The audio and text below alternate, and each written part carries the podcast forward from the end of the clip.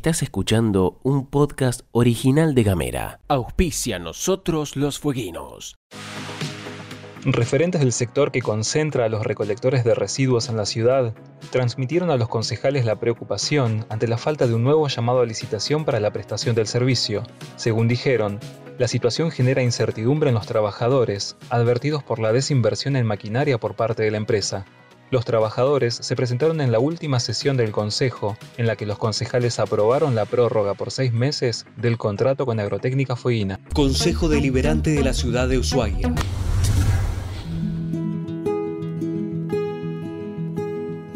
Hola, mi nombre es Gabriel Ramonet y esto es Nosotros los Fueguinos, segunda temporada, un podcast sobre historias y reflexiones. Hola, ¿cómo les va? ¿Qué dicen? Bienvenidos a Nosotros los Fueguinos, que en esta nueva entrega presenta un folletín, que es una especie de historia dividida en capítulos. En este caso son dos capítulos. La historia se llama Yo fui testigo y espero que les guste. Siempre salgo de terapia con una especie de sensación liberadora no por haber tratado algún tema en particular, sino por la mera experiencia que me produce haber hurgado un rato entre mis recuerdos, mis conflictos y mis miserias. Camino unos pasos por el espacio cubierto de césped que separa la entrada a los consultorios de la puerta de acceso al predio y miro el cielo nublado. Aspiro el aire un poco más tibio que en las últimas jornadas y me pregunto si habrá sido la última nevada importante del año. Cuando bajo la vista me encandilan las luces rojas y envolventes de un patrullero que se detiene a unos pocos metros. Bajan dos policías con barbijos. Me abordan amablemente. Percibo el respeto en su tono de voz. Uno de ellos me informa sobre un procedimiento judicial a unas pocas cuadras dice que fui seleccionado como testigo, que la tarea me insumirá unos pocos minutos y que constituye una carga pública. Cualquier otra persona podría haberse sentido intimidada por la escena. Un patrullero que se detiene, la autoridad implícita de los uniformes, la seriedad del requerimiento.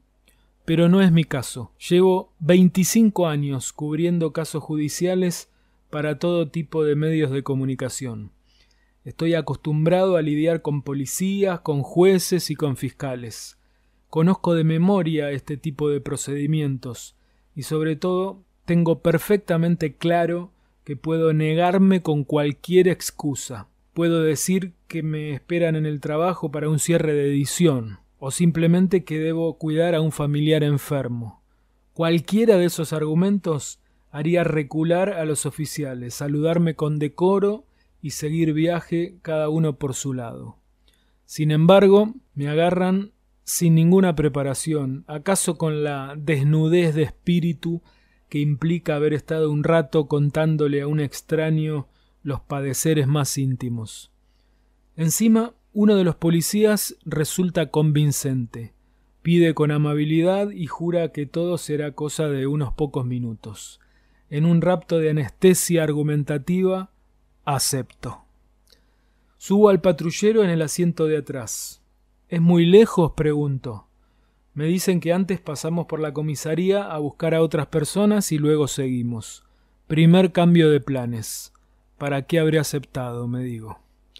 Llegamos a la dependencia. Baje, por favor. Me sientan en unos bancos. Al lado hay un muchacho de unos veinte años con herramientas de construcción que sobresalen de un bolso.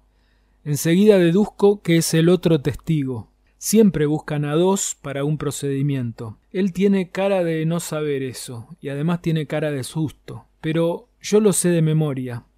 Me da un poco de lástima hasta que recuerdo haber aceptado igual que él, y entonces se me pasa. Quince minutos de espera. El allanamiento está a cargo de otra comisaría cuyo personal está por llegar. Los colegas de la jurisdicción les hicieron el favor de recolectar dos testigos. Salieron de ronda y me engancharon a mí. A mí y al pibe que ahora pregunta cuánto falta. Llegan los ratis del otro barrio. Nos suben a los testigos otra vez a un patrullero. Adelante suben dos oficiales que conversan mínimos datos sobre el caso. Ahí me entero que buscamos un arma de fuego con la que se habría cometido otro delito. De una manera extraña empiezo a pensar en plural. Es como si de repente me hubiese integrado a un comando SWAT al que le acaban de asignar una próxima misión. Hacemos, entonces, como veinte cuadras en el auto. Aquello de que era cerca ha dejado de ser verdad, como también lo de la duración breve del operativo. Tomo conciencia mientras me siento cada vez más estúpido. Nuestro patrullero, porque a esta altura ya soy parte de un comando especial de guerra, sigue de cerca a otro. Damos vueltas en una esquina. El otro se detiene, sigue, frena, vuelve a arrancar. Estos boludos se equivocaron, no es por acá, dice el conductor de mi batallón. Después acelera y se pone a la par del otro auto. Baja la ventanilla y dice ¿Saben dónde es? Más o menos. Ustedes conocen la zona, responden desde el otro lado de la trinchera. Pensé que ustedes sabían, contesta mi comandante. Después sube la ventanilla y se pone al frente de la tropa. Estos pibes, murmura por lo bajo. Damos unas vueltas más por el barrio oscuro y calles de barro. Llegamos a una cortada. Al frente hay nada más que bosque. Giramos a la izquierda. Mirá la numeración, le pide el conductor a su ayudante. Cuatro mil doscientos, se escucha decir desde el lado del acompañante. Ah, dice, entonces era para el otro lado. Damos la vuelta en U, en medio de la calle, a toda velocidad. Pienso en el riesgo de que nos hagan una multa, pero enseguida descanso en el suave y mullido almohadón de la impunidad. Voy en un patrullero. Y seguimos viaje. Nos detenemos en la puerta de la casa del procedimiento, pero de la vereda de enfrente.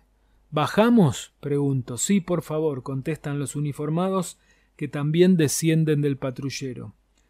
A la vuelta de la esquina hay un auto detenido con varios ocupantes. Miran en actitud sospechosa y parecen acelerar los movimientos como para querer marcharse lo más rápido posible. Uno de los policías se da cuenta y los observa. Enseguida le ordena a un compañero Anda, seguilos e identificalos. Nos dirigimos hacia la puerta de la vivienda. Sencilla, pero coqueta. Hay luces y movimiento de gente adentro. No parecen haber advertido nuestra presencia. El jefe del operativo nos habla entonces a los dos testigos. Bueno, dice, vamos a concretar el allanamiento. Vamos a golpear la puerta y a presentarnos. Si nos dejan pasar no hay problema. Caso contrario, si se resisten, vamos a entrar por la fuerza. Ustedes vienen con nosotros adelante dispone el oficial cuyo nombre y rango sigue siendo un misterio para mí. Mientras franqueamos la cerca y nos dirigimos hacia la puerta de entrada, aprovecho esos instantes para un razonamiento de supervivencia. Está por comenzar un procedimiento cuyo objetivo es la búsqueda de un arma de fuego. Es muy ilógico pensar que el acusado haga uso de ese objeto y nos reciba a los tiros. En tal caso, ¿está bien que los testigos, que somos los únicos sin chalecos antibala y sin armas para defendernos, vayamos adelante del pelotón? El oficial golpea la puerta. Y las respuestas, entonces, comienzan a aparecer. Gracias y hasta la semana que viene.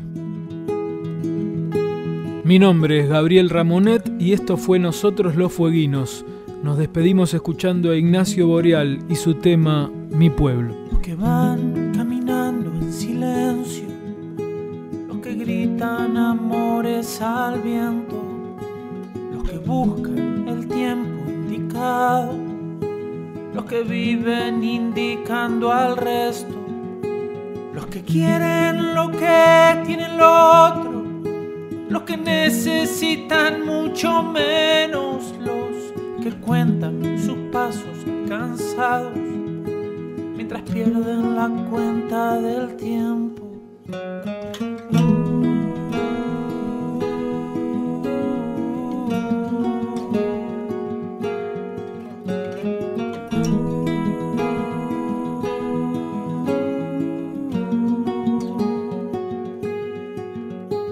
Los que sueñan con irse a otro lado, los que hacen de este palmo su sueño, esperan pacientes sentados, los que matan por llegar primero, quienes luchan a viento y marea, los que dejan que los lleve el viento y los que caen del monte rodando, los que suben a costa del ruedo.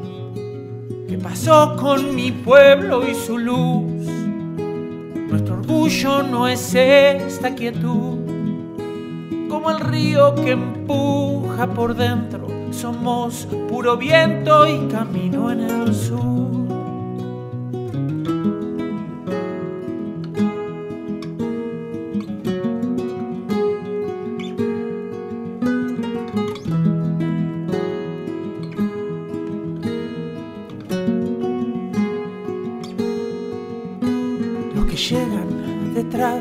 Las cosas, los que cargan pesados recuerdos, los que prueban y a veces descubren, los que quieren tapar el acierto, los que sienten el paso del tiempo, los que callan y sufren por dentro y los eternos caídos del mapa y esa inercia salvaje del peso. ¿Qué pasó con mi pueblo y su luz?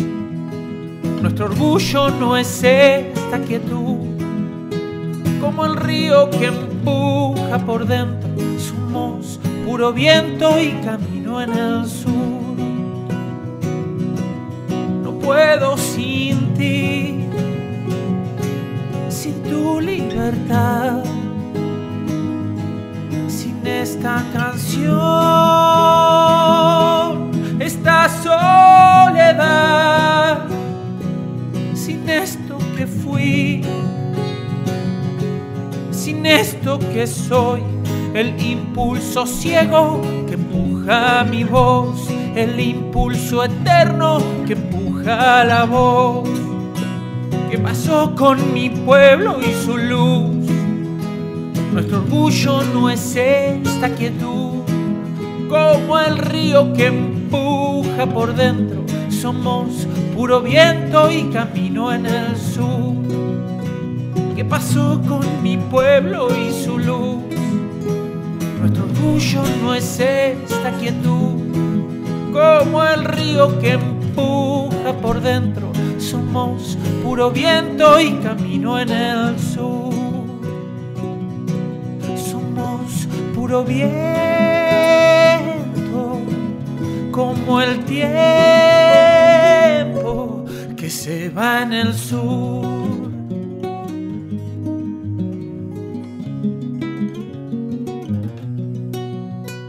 Auspicia nosotros los fueguinos. En sesión, se aprobó la prórroga por seis meses del contrato con Agrotécnica Fueguina, plazo otorgado a la municipalidad para que realice un nuevo llamado a licitación. El concejal Juan Manuel Romano acompañó el pedido de prórroga, pero exigió información para trabajar en el próximo llamado. El referente de Forja adelantó que cuenta con escasa información extraoficial, con montos que no condicen con los autorizados por el Consejo en 2018. Consejo Deliberante de la Ciudad de Ushuaia.